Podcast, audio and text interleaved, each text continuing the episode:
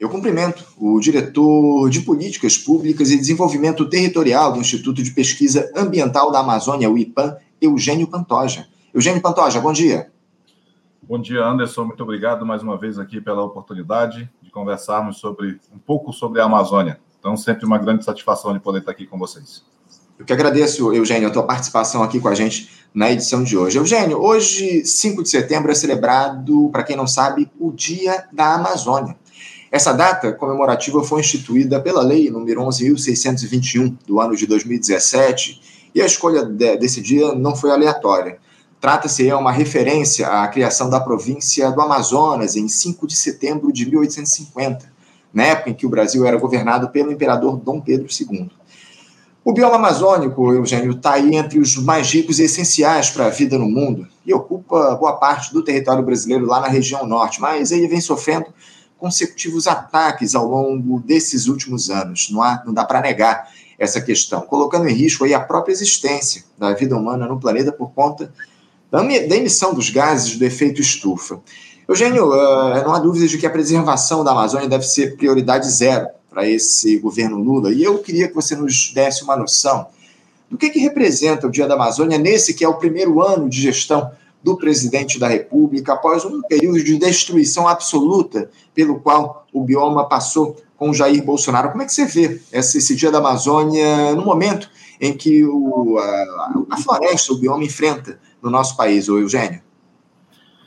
Bem, Anderson, é, mais uma vez agradecer a oportunidade. Realmente um, uma data uma data importante para refletir, né, sobre primeiro sobre o que o que o país pensa sobre a Amazônia, né, em termos de desenvolvimento, em termos de conservação, em termos de proteção de direitos das populações que vivem na região, né, e, claro, de inclusão econômica, né, de trazer todas as, as condições é, de vida, as condições sociais e de bem viver de todas as populações que vivem na região. É, como você bem falou, passamos anos terríveis de, de desconstrução de toda né, a estrutura política, a estrutura de governança, a estrutura de né, de fomento ao desenvolvimento sustentável na região.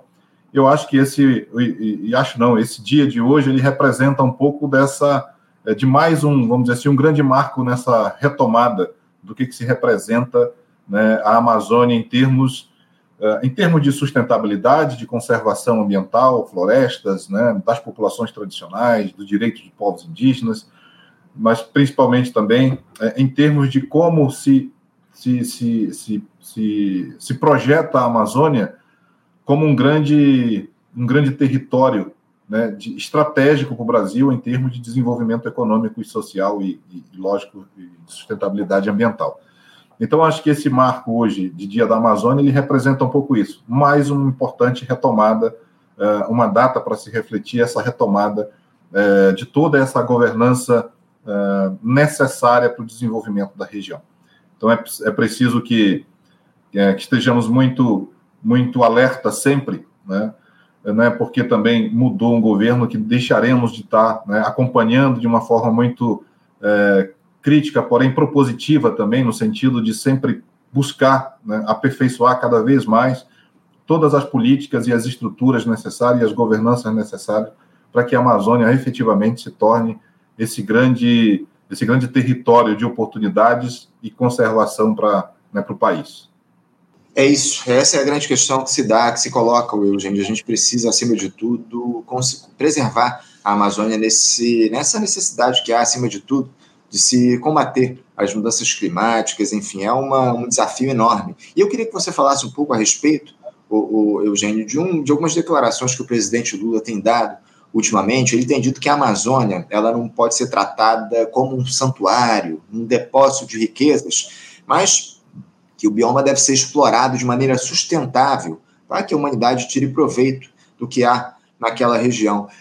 Você está de acordo com esse tipo de avaliação do presidente da República, o Eugênio? Ah, a Amazônia pode, de fato, ser explorada de maneira sustentável? Enfim, como é que você vê essa questão? Olha, sem dúvida, é uma, é uma oportunidade de desenvolvimento que a região apresenta. Né? Então, é claro, é, para é, essa, esse discurso é um discurso, que, ao meu ver, conciliatório para tudo que se pretende para a região. Primeiro, porque é, é, é, muito claro que a ciência, a técnica, né, os estudos que já foram levantados indicam que um conjunto de áreas na região eles têm um, uma, uma necessidade extrema de conservação, de preservação. Então, essas regiões, as unidades de conservação, principalmente as de, as de proteção integral, né, elas têm esse, essa necessidade de, de, proteção da biodiversidade, proteção da étnico-cultural, das, né, é, é, imprescindível que haja assim uma proteção muito forte do Estado brasileiro. Né?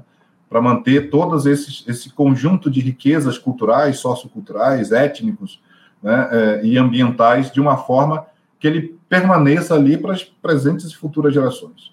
Por outro lado, é imprescindível que haja um processo de planejamento e ordenamento do território para identificar né, de quais são as áreas também na região que elas têm um potencial e precisam ser é, desenvolvidas economicamente, né, com vista a desenvolver é geração de trabalho, geração de renda, né, desenvolvimento de novos negócios, né, para que também a Amazônia não fique esse espaço intacto, onde né, as pessoas é, fiquem ah, à mercê do desenvolvimento econômico, né, por outro lado, ah, com uma riqueza é, biodiversa, ah, vamos dizer assim, abundante na região. Então é preciso sim que haja essa conciliação, é necessário que se identifique nesse conjunto de, de, de territórios né, que tem na Amazônia o potencial e a vocação econômica de cada um. Não é fazer uma produção de qualquer jeito, não é qualquer atividade que vai né, ser efetivamente economicamente viável na região, né, mas é preciso identificar sim as vocações territoriais, os potenciais econômicos e a partir daí né, eh, desenvolver esse conjunto de procedimentos, de, de condições pré-competitivas para que né, a, gente, a gente tenha também na região é, esse desenvolvimento necessário e que precisa ser feito sim. É isso, é isso. A gente precisa, acima de tudo, é, ter uma, um diálogo responsável com a Amazônia. Eu queria que você falasse justamente a respeito disso que você trouxe aqui para a gente, o, o Eugênio, da possibilidade de se fazer a, conexão aí, ou acima de tudo, fazer essa, essa exploração efetiva do bioma amazônico, combinar essa a exploração do bioma é, com a necessidade que há de se preservar o meio ambiente. Como é que você vê essa questão? Como é que o governo Lula, enfim, a, a institucionalidade pode, de alguma forma, combinar essas duas questões? Preservação do meio ambiente e exploração das riquezas que há naquela região, o Eugênio? É, o, que eu, o que eu vejo, Anderson, assim, dentro das discussões que a gente tem tido, as reflexões que fazemos, né, com com outras instituições, né, com o setor produtivo, com academia, com os próprios governos, tanto o nacional quanto o subnacional, a primeira coisa que precisa ser feito, né, a primeira não, mas é, vamos dizer assim, concomitante, né, um conjunto de ações concomitantes para esse processo de desenvolvimento, o primeiro deles é, é a gente fazer efetivamente uma, uma transição né, no modelo tradicional de ocupação da Amazônia. E aí, quando eu falo ocupação, não é só você ter a, área para né, ocupar em termos é, de atividades econômicas, mas é sobretudo de como essas atividades econômicas passam a ter, um, um, um passam a ter uma, uma produção é, baseada em todos os preceitos da sustentabilidade. Né? Então, a, a Amazônia, sim, precisa ter agropecuária, ela pode ter a mineração, ela pode ter né, outros tipos de desenvolvimento econômico de cadeias produtivas tradicionais, Porém, é necessário fazer essa transição, melhorar cada vez mais né, os processos produtivos, reduzir toda a pegada de emissões de, de gases de efeito estufa associados a esses setores produtivos, reduzir o mais efetivamente por meio de tecnologia, de gestão, de procedimentos, né, os seus os impactos dessas atividades é, no meio, né, no meio ambiente, nas, nas comunidades, etc. Né, incluir cada vez mais as comunidades como né, como uh, atores importantes no desenvolvimento, para que a riqueza não vá toda para fora, né, e sim é, e sim fique desenvolvendo é, internamente na região. Ainda nesse olhar de, das cadeias produtivas tradicionais, aí eu estou colocando agropecuária, como eu falei, mineração e outros, é extremamente necessário que haja uma verticalização dessa produção na região. Também, lógico, nessa pegada de redução de emissões, de baixo carbono, né, de uma bioeconomia estruturada. E, como, e, e, quando eu falo isso, é industrializar cada vez mais com as indústrias de, né, de, de baixo impacto, para que uh, haja essa geração de, de, de, economia, essa geração de trabalho, geração de renda, redução de pobreza dentro da região amazônica. Né? Porque o que acontece é que hoje a Amazônia continua sendo um grande celeiro né, efetivo aí de exportação. Né? E a gente precisa mudar, né, fazer uma transição de mudança nesse olhar. Então, um, um fortalecimento da, da industrialização, da agroindustrialização na região, de novo, em bases sustentáveis, respeitando né, as populações tradicionais, os direitos, as salvaguardas, etc. Então, isso é necessário fazer nessa chave. Por outro lado, é, é extremamente também necessário que haja uma valoração e uma valorização de todos os ativos é, ambientais, né, ecológicos, enfim, e, e étnico-culturais que a Amazônia possui, para que isso também seja uma nova economia a ser desenvolvida. Né? Todo mundo, inclusive nós, estamos chamando de bioeconomia, né, mas é uma economia que esteja ali endógena, que seja desenvolvida a partir de todos esses conjuntos de ativos que eu mencionei.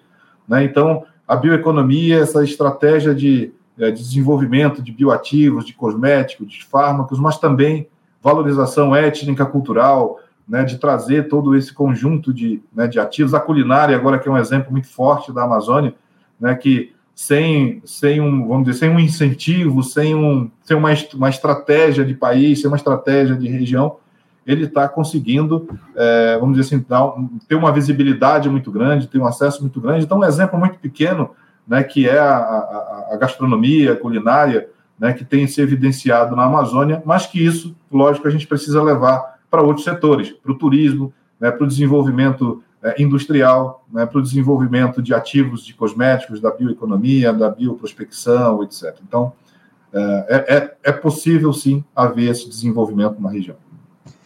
Agora, o, Eugênio, é, diante disso que foi citado, é, diante de tudo que a gente tratou, até que ponto essa possibilidade de exploração de petróleo lá na chamada margem equatorial aumenta os riscos em relação ao bioma amazônico? Essa é uma discussão que tomou conta no noticiário nesses últimos tempos, nesses últimos meses, enfim. É, em que termos essa discussão da exploração da margem equatorial deve se dar, já que há pressões de ambientalistas e também da classe política, né, Eugênio? É, sem, sem, dúvida nenhuma, um, um tema sempre sensível. É, acho que tem uma, uma reflexão a ser feita, Anderson, que é a seguinte: primeiro, uh, é preciso é preciso ter muito claro de que a decisão ela não pode ser ideológica nem política, né? seja para um lado, seja para outro. Né? É preciso que haja um, um diálogo né, permanente e construtivo para saber qual será a melhor decisão de país. Né? Ela não é uma decisão é, de, de um setor ou de outro, mas é uma decisão de país. Eu costumo refletir da seguinte forma: é, o Brasil tá, tem a oportunidade de ser esse país diferenciado em termos de desenvolvimento econômico de baixas emissões. E lógico, para ser um país de baixas emissões, é preciso que você mude a sua matriz energética, não é correto? Porém, quem que financia essa estrutura e essa mudança? Vai ser o poder público? Vai ser a própria iniciativa privada? Que tipo de incentivo? Então, não é um, vamos dizer assim, não é uma equação simples né, para se avaliar. Então, uh, uh, o, o, que eu tenho refletido aí é uma posição bem, bem pessoal minha, é de que é de que é necessário uh, fazermos primeiro um debate muito um debate muito claro, transparente, né, de Estado brasileiro, não, de novo, não é, não é de setores, não são de, de, de pessoas, mas é do Estado brasileiro. A segunda coisa é é, a decisão que for tomada, ela precisa estar baseada em cima de evidência, né? de evidência, de ciência, de técnica, para que seja feita, para que seja tomada a melhor decisão. E se essa decisão for, primeiro, é, não explorar, né? se a decisão for não explorar, é, o, o, petróleo que tem lá, e a gente sabe que uma exploração de petróleo ele traz um, um conjunto de oportunidades e também de riscos, lógico, né? associados principalmente os riscos ambientais, Uh, se não for explorar, qual é ou quem vai financiar efetivamente né, o desenvolvimento da região a partir de potenciais ganhos que, esse, que essa exploração traria. Né? Então, essa é uma questão. Não, não vamos explorar, mas quem eventualmente financia todos aqueles benefícios econômicos, e aí, é, sendo bem realista, né, que a gente sabe que a cadeia do petróleo ela traz um conjunto de, de, de retornos financeiros né, de grandes montas. E se esses recursos foram bem aplicados, ele, né, ele passa a ter aí um, ele passa a ter um, um benefício gigante em termos de desenvolvimento econômico. Claro, de uma forma, se bem gerido, todos os recursos necessários. Então, acho que a primeira avaliação é essa. É, se não for explorar, qual é a alternativa que se propõe né, para esse desenvolvimento em uma matriz energética de médio e longo prazo? Porque o que, que acontece? É, o Brasil não explora, mas os Estados Unidos estão ampliando a sua produção de petróleo, né, de, de, de, exploração de, de, combustíveis fósseis. A mesma coisa tem acontecido, lógico, muito em função da guerra, mas tem acontecido na Europa. Né, porém, ah, aqui no, no, sul, no sul global, né, sempre existe e, e, normalmente, e normal que isso aconteça, essa pressão maior. Então, esse é um, uma reflexão.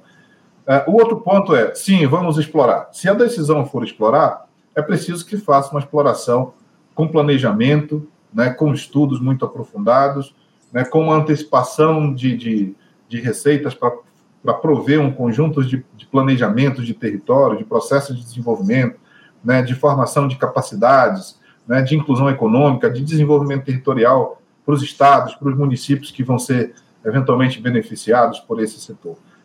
Acho que a resposta não é sim ou não, mas é preciso que abra um debate, né, é preciso que se discuta, né, é, e, claro, é, respeitar as decisões técnicas e científicas dentro né, de, um, de, um, processo é, democrático, de um processo republicano que seja debatido com a sociedade e que o Estado brasileiro consiga chegar à melhor decisão e à, e decisão mais estratégica para o país. Sem dúvida, essa discussão precisa ser feita aí por amplos setores da nossa sociedade, como você muito bem coloca. Eugênio, é, você falou aí a respeito de outros países que já, já têm explorado lá a Amazônia. A gente vai tratar disso daqui a pouquinho, inclusive, no nosso programa. Mas antes eu queria que você falasse um pouco a respeito dessa discussão sobre o marco temporal dos territórios indígenas, né, que deve ser retomada no próximo dia 20, lá no Supremo Tribunal Federal. É, você acredita que o, o marco temporal ele pode ser considerado decisivo para a preservação do bioma amazônico, o Eugênio? Como é que você vê essa questão, essa decisão que vai ser tomada aí pelo STF ao longo dos próximos dias? É uma, uma questão muito central em termos, primeiro, em termos primeiro de, de respeito a, aos povos originários do Brasil, né? Então, um, lógico, uma questão moral, ética, histórica, né, que o Brasil precisa é, responder a todos esses a, a, esses anseios. O Estado brasileiro precisa efetivamente se responsabilizar por aquilo, né, que ao longo desses 523 né, anos uh, nós nós passamos. Né? Então, é preciso que né, que, que, o Estado brasileiro reconheça, e que já fez em, em, vários momentos, mas reconheça de uma forma mais efetiva de que é, a atuação e a proteção dos, das terras indígenas, dos povos indígenas, ele é um elemento principal do Estado brasileiro. Então, esse é um primeiro ponto, é, que é um, vamos dizer assim, um, um dever moral do Estado. Né? Por outro lado, é, a gente tem aí um, uma Constituição que está lá no, no, artigo que, né, que, que do dispositivo que trata sobre o caso, que ele é muito claro, né, que a responsável do Estado é, é, é definir e demarcar a terra indígena, né, identificar e demarcar as terras indígenas. Então, é, ele não fala que é a partir de, mil, de, até 1988, ele não fala que é que é a partir de 1988, e ele fala que são, ele precisa é, é, é, identificar e demarcar as terras que são tradicionalmente ocupadas por, por povos indígenas. Né? E aí entra a palavra aí, uma palavra simples em termos jurídicos, mas porém é, tem uma relevância grande que é a tradição. Né? A tradição, no sentido jurídico, ele é uma transferência de alguma coisa. Né? Você transfere um, uma, uma, cultura, uma propriedade, um bem, sobretudo, né, para outro, para outra pessoa. E no caso da transmissão de, de, de, de que a, tradicionalmente ocupa, né, as, as terras que são tradicionalmente ocupadas, que são transferidas de, um, de uma geração para outra dentro do, né, dos povos indígenas, ele não tem um marco temporal, né? ele não tem um limite de que isso aconteça, porque ele é permanente. Né? Você, não, você não consegue colocar uma trava no tempo da cultura. Né? então, então, isso não existe. Isso é uma, uma, uma criação que, claro, ideologicamente está sendo discutido, é, porém, é, eu vejo como, uh, como alguns dos, dos dos ministros do Supremo já decidiram né, que esse marco temporal é inconstitucional e não tem viabilidade, não tem validade jurídica para que isso ocorra. Né? Então era o equivalente a dizer, ó, a partir de hoje ninguém gosta mais de samba, né? A partir de hoje o samba é um, é um só, só valeria até 1988. Isso não existe, né? Porque a cultura brasileira vai existir o samba sempre. E a tradição dos povos indígenas é uma é uma tradição de transferência étnica, cultural, né, de, de, de manejo da, da, das terras indígenas, de uso das suas terras, de proteção das suas próprias terras. Então, essa tradição ela não tem um marco que limita né, esse tempo, essa atividade no tempo. É, dito isso, em termos ambientais, uh, já está comprovado que as terras indígenas são né, as áreas, as unidades fundiárias na região amazônica de, que mais capturam carbono, né, que mais estocam carbono, né, que mais preservam a biodiversidade, né, que mais mantêm a qualidade a quantidade de água, né, que mais mantém todo esse conjunto étnico-cultural que, que vai além da nossa percepção ocidental né, de mundo, mas para eles tá, isso está vinculado à questão espiritual, à questão de cultura, né, à questão de, né, de, todo, de todos esses princípios mais uh, subjetivos né, do, do, ser humano. Né, isso está tudo vinculado. O que para a gente é eventualmente uma, uma cultura exótica, para eles é a essência de vida. Então é preciso que a gente respeite, além do tema ambiental, além do tema né, cultural, é, toda essa parte espiritual dos povos. Então, é, é, é, é um tema é, extremamente importante para o país, né, porque a gente está falando aqui de como é que a gente trata, não queremos ser um novo oeste americano, né, é, nós precisamos sim é, preservar, porque o que faz o Brasil diferente dos outros países é o, é o respeito a essa diversidade étnico-cultural, é o respeito às suas populações, né, e essa diferente miscigenação de, de, de povos né, que constitui o nosso país. Então, acho que, além do ambiental, a gente tem todo um, um cuidado né, com a manutenção dessa, dessa diversidade que, que é constituído o nosso Brasil. É isso. Eugênio, para a gente fechar aqui o nosso papo hoje, algo que tem chamado muita atenção, você inclusive tratou aí numa das suas respostas anteriores, é esse aumento do lobby internacional em relação à Amazônia.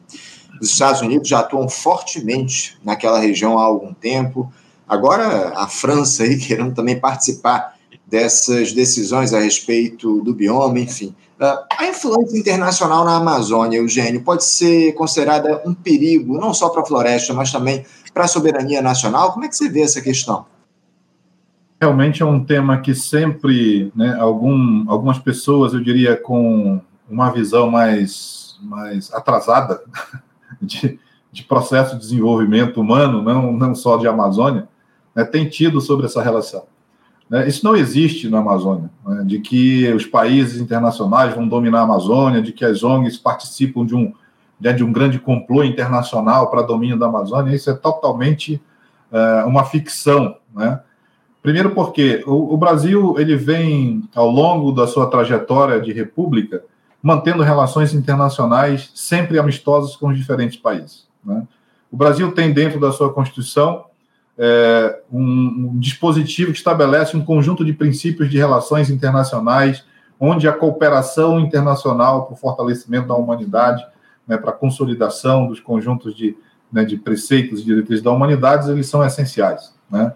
E tudo que se faz hoje né, com, com, com os países, com a cooperação internacional, vem no sentido de intercâmbio, é, financeiro, em termos de investimento para desenvolvimento de atividades econômicas né, e, e, desenvolvimento humano também na região, é cooperação técnica né, para estabelecer melhores capacidades de gestão, né, de construção de políticas públicas, né, de desenvolvimento de novos negócios, é cooperação em termos de educação, é cooperação em termos de desenvolvimento tecnológico-científico. Né, e tudo isso dentro de preceitos, como eu falei, de relações internacionais, de diplomacia, de soberania do Estado. Quem decide onde os recursos serão aplicados na Amazônia é o Estado brasileiro, e o Fundo Amazônia é um, é uma, é um exemplo muito claro.